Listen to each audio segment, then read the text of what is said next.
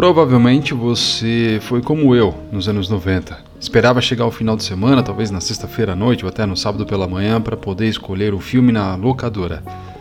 Alugar filmes era muito comum até o boom da internet, até toda essa era da informação de fato chegar no nosso colo. O que me chama atenção nesse modelo de negócio é que poucos filmes de fato bancavam toda a operação financeira de uma videolocadora. Por trás disso tudo existe ali uma lógica.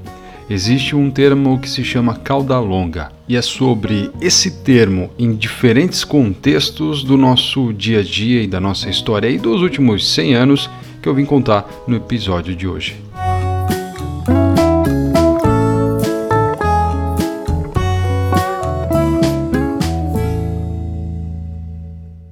Forma bem resumida, tá? Caudas longas, é, é, elas exercem aí uma influência enorme nas finanças, quando um pequeno número de eventos acaba sendo responsável pela maioria dos resultados. E para dar um exemplo deste termo na prática, eu trago aqui a história do Walt Disney. A animação Vapor Willie de 1928, a primeira aparição de Mickey Mouse, colocou Walt Disney no mapa. Já o sucesso nos negócios foi outra história. O primeiro estúdio de Disney faliu. Seus filmes eram absurdamente caros de produzir e financiados em condições estapafúrdias. Em meados aí da década de 30, Disney já havia produzido mais de 400 desenhos animados. A maioria era de curtas, era adorada pelos espectadores e a maioria causou prejuízos astronômicos. A Branca de Neve e os Sete Anões mudou tudo isso. Eu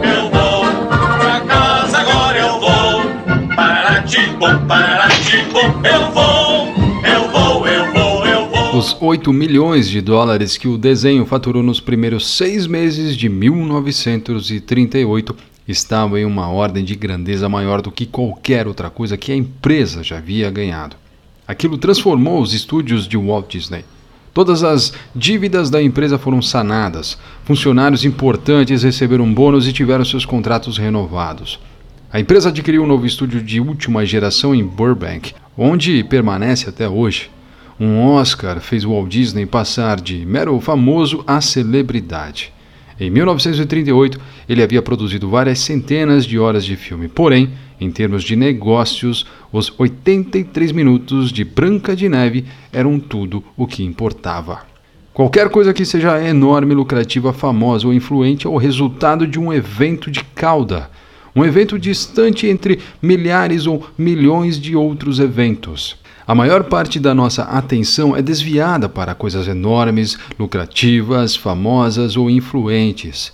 Quando a maior parte daquilo a que prestamos atenção é resultado de um evento de cauda, é fácil esquecer quão raros e poderosos eles são.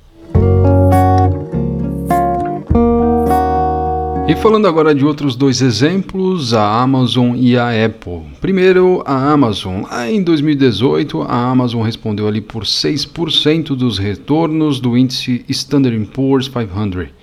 E o crescimento da empresa se deve quase que inteiramente ao Prime ou à Amazon Web Services, a AWS, que são eventos de cauda, justamente em uma companhia que já experimentou centenas de produtos, desde aí o Fire Phone até agências de viagem.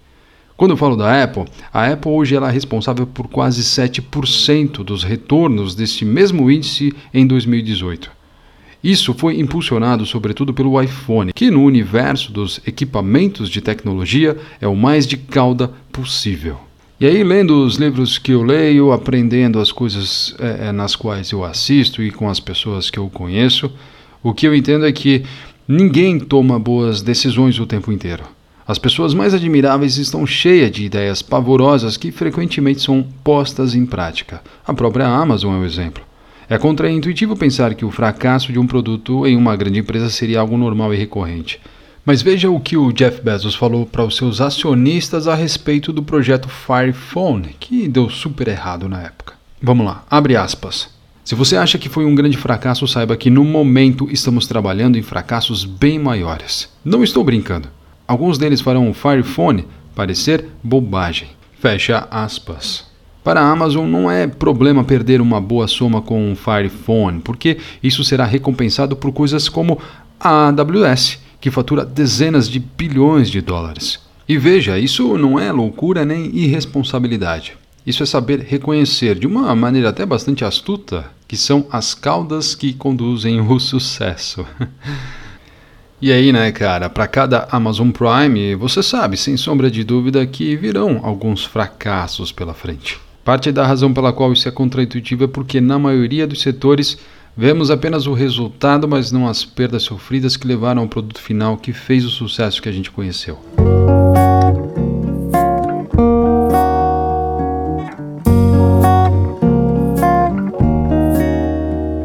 Quer ver um outro fato curioso a respeito das caudas longas?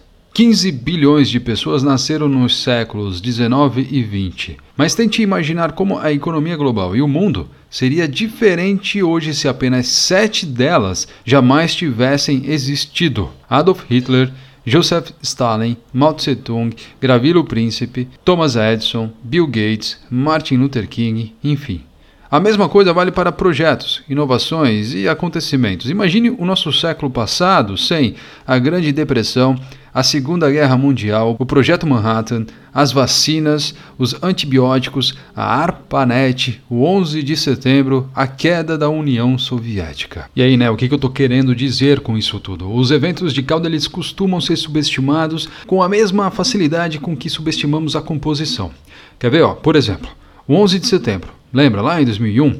levou o Fed a cortar as taxas de juros, que ajudou, no final das contas, a impulsionar a bolha imobiliária, que no fim acabou resultando em uma crise financeira, que acabou então afetando a oferta de empregos, o que levou dezenas de milhões de pessoas a buscar uma formação universitária e que, por fim, resultou em 1,6 trilhão de dólares em empréstimos estudantis, com aí uma taxa de inadimplência de 10,8%.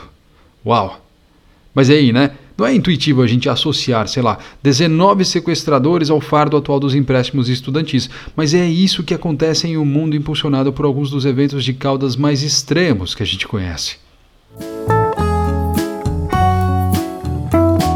E aí que eu tento deixar aqui a mensagem final do meu episódio de hoje. Os eventos econômicos mais importantes do futuro, os mais transformadores, é claro, são coisas sobre as quais a história nos dá pouca ou nenhuma pista. Serão eventos sem precedentes. Essa natureza sem precedentes significa que não estaremos preparados para eles, o que é parte do que os torna tão impactantes. Isso vale tanto para eventos assustadores como recessões, guerras ou a pandemia que a gente está vivendo agora, quanto para eventos mais positivos, por exemplo, as inovações que a gente conheceu durante os anos. E aí entra aqui a Amazon, entra a Netflix, entra a Apple, entre outros serviços que mudaram a forma como a gente consome serviços atualmente. E claro, a Branca de Neve e os Sete Anões. Pessoal, existem mais de 100 bilhões de planetas em nossa galáxia e até onde sabemos, só há vida inteligente em um deles.